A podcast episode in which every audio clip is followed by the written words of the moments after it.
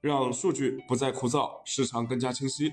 大家晚上好，我是上海钢联我的钢铁网高级研究员亮哥，每天和四位来自钢材、铁矿石、煤焦领域的分析师，带你透过数据看钢铁。螺纹钢前几天走势还比较纠结啊，不过近两天呢，建筑钢材在其他黑色品种走强的带动下，我看啊，今天。多数市场现货价格也少涨了一点啊，即将进入到十二月中下旬了。那建筑钢材这种小涨的趋势能否延续呢？下面我们来咨询一下 My 六建筑钢材分析师曾亮。好的，主持人。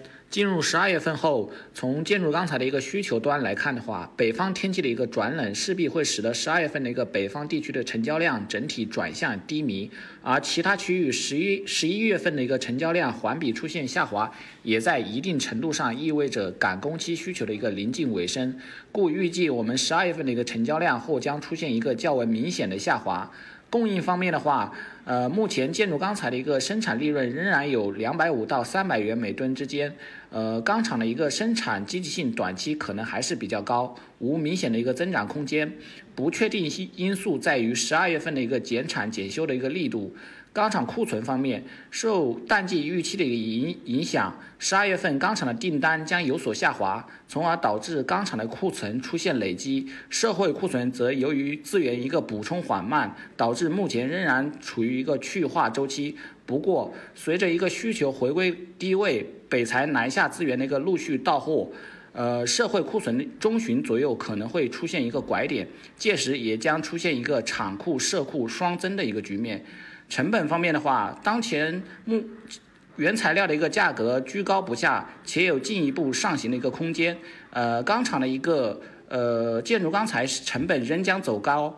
呃，利润或将进一步的一个被压缩，所以十二月份的一个建筑钢材市场格局可能较为复杂，基本面将进入一个供过于求的一个阶段，库存开始累积，同时钢厂的一个生产成本的一个抬升，成本与库存之间的一个博弈，价格也是缺乏一个大幅上涨的一个动能，甚至会受到一个预期的打压而出现一个调整，所以我们预计，呃，十二月中下旬国内的一个建筑钢材价格大概率将会继续维持一个弱势调。整的一个局面。谢谢曾亮。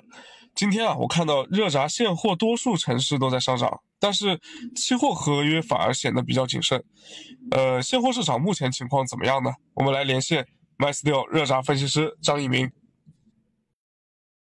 好的，主持人。那么今天热轧板卷的表现依然是一个大幅上涨的状态。那么分区域来看的话，全国各地区的价格除了西北地区价格站稳以外，其他地区均有不同程度的一个上涨。那么今天的黑色商品期货市场呢，表现为震荡下行。那零一合约呢收跌百分之零点零九，也是高位稍有回落。那么早盘呢，期货市场表现是小幅上涨，现货市场的心态呢表现也稍显乐观。所以呢，商家的报价也是继续拉涨，但是低位成交还可以，高位成交也比较乏力。那么午后随着期货的小幅回调，加上成交的不畅。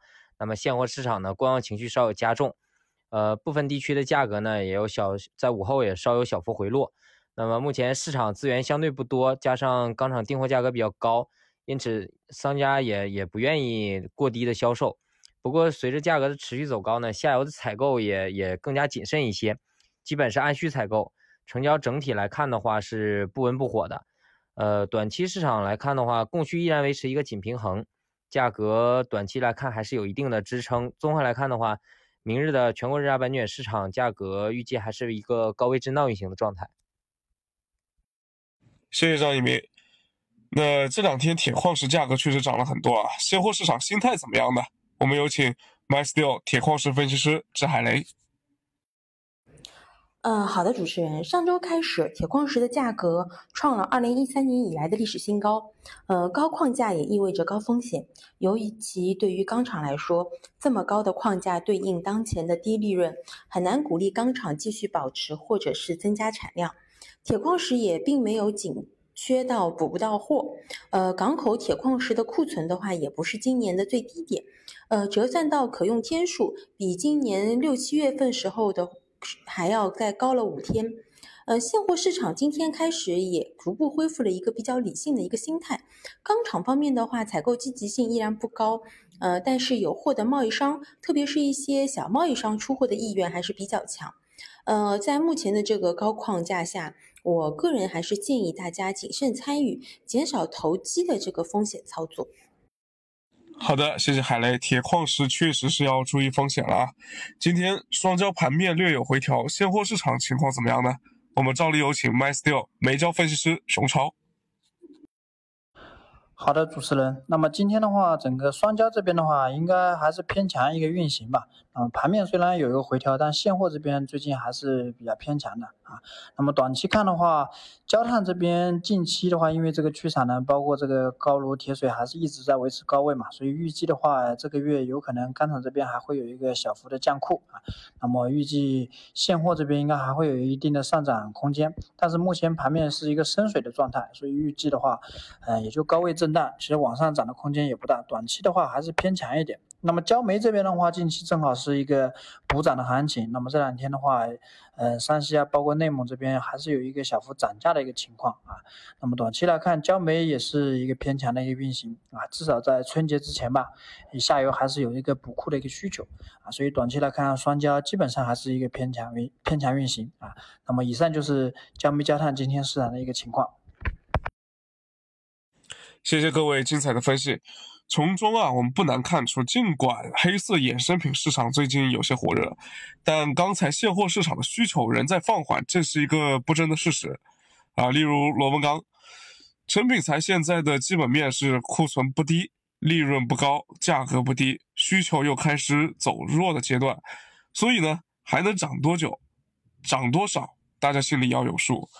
而原料端的两个两大品种呢，短期基本上都是有这个短短期的利好支撑，但是我们要注意啊，这种短期利好能持续到什么时候啊？例如说，这个到了一月份，焦煤的进口配额恢复了，那焦炭的去产能也告一段落了，而高炉的产能利用率又下降了，那这样的一种情况下啊，特别是铁矿石在目前价格偏高，库存不低。